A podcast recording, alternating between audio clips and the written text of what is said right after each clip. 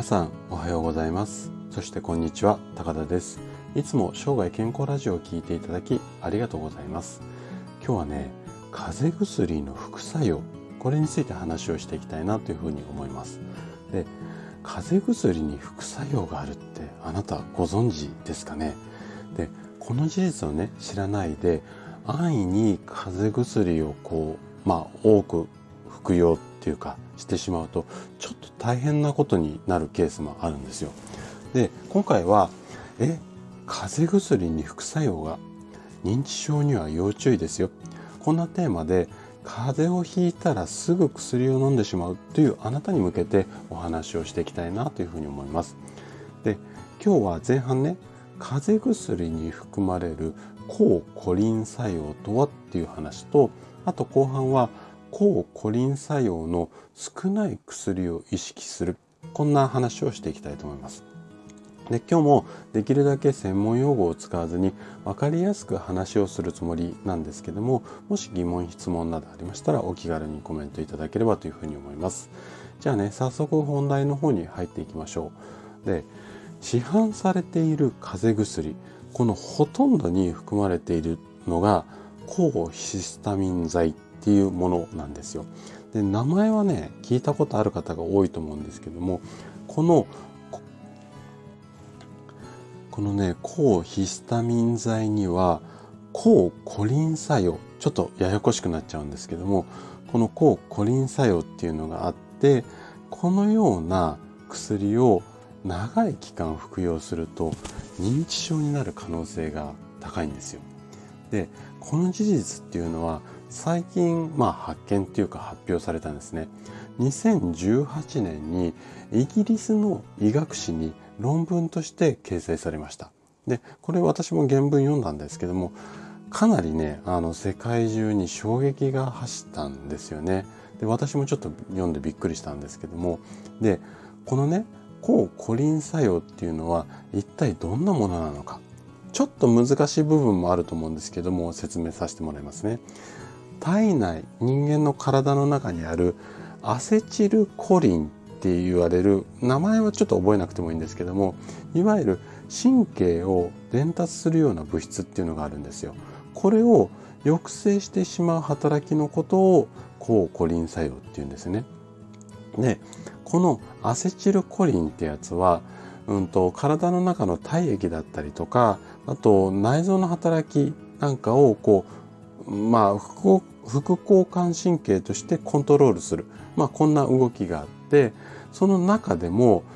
ただこううんなんていうのかな体液とか、えー、内臓の動きだけじゃなくて脳へのね神経伝達物質としても活用されるまあこんなところが発見されたんですよ。ということは抗コリン作用が起きると脳への神経伝達がまあうんと抑制される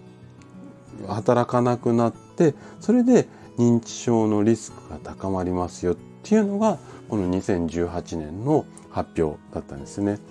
でここまで聞くと抗コリン作用ってなんかちょっと体に悪そうな感じしますよね。でこの抗コリン作用を引き起こさないために注意すべきことっていうのがあるんですね。でそれについてちょっと後半話していきたいと思うんですけどもでえっ、と、結論から言うと、この抗コリン作用が少ない、まあ、薬、もし薬を飲むんだったらそういう薬を選びましょうってことになるんですけども、この抗コリン作用の原因物質、あの、先ほども出てきた、これが抗抗ヒスタミン剤なんですよ。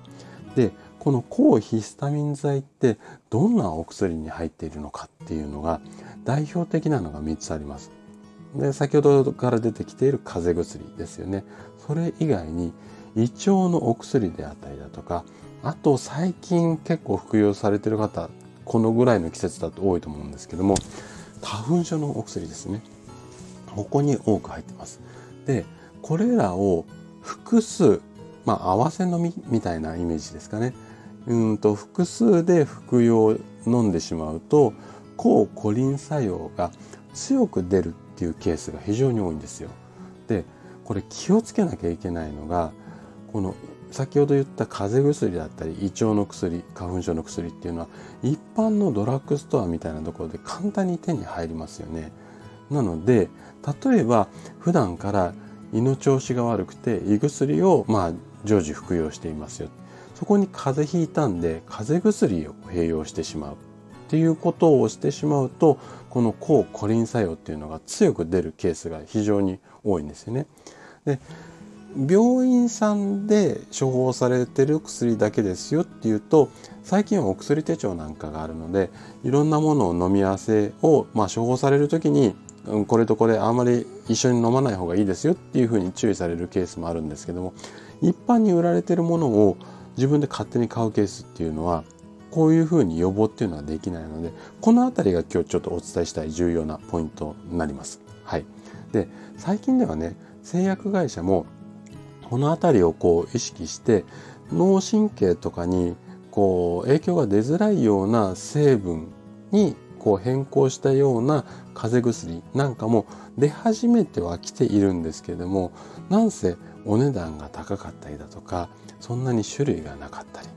やっぱり手頃なものっていうものに関してはこのうんとまあ抗コリン作用っていうかヒスタミン剤がかなり入っているケースがあるのでこの辺りはちょっとこう薬のパッケージの裏面なんかも見ながら注意して飲むようにしていただければというふうに思います。ということで今回は風邪薬の副作用についてお話をさせていただきました。最後まで聞いていただいたあなたがですね薬を服用するリスクこれを意識することで確実に健康に近づくことができます人生100年時代この長寿の時代をですね楽しく過ごすためには健康はとっても大切になります是非薬に頼らないのが一番なので免疫力を高めるこの辺りを意識しながら生涯健康を目指していただけたら嬉しいです。それでは今日も素敵な一日をお過ごしください。最後まで聞いていただきありがとうございました。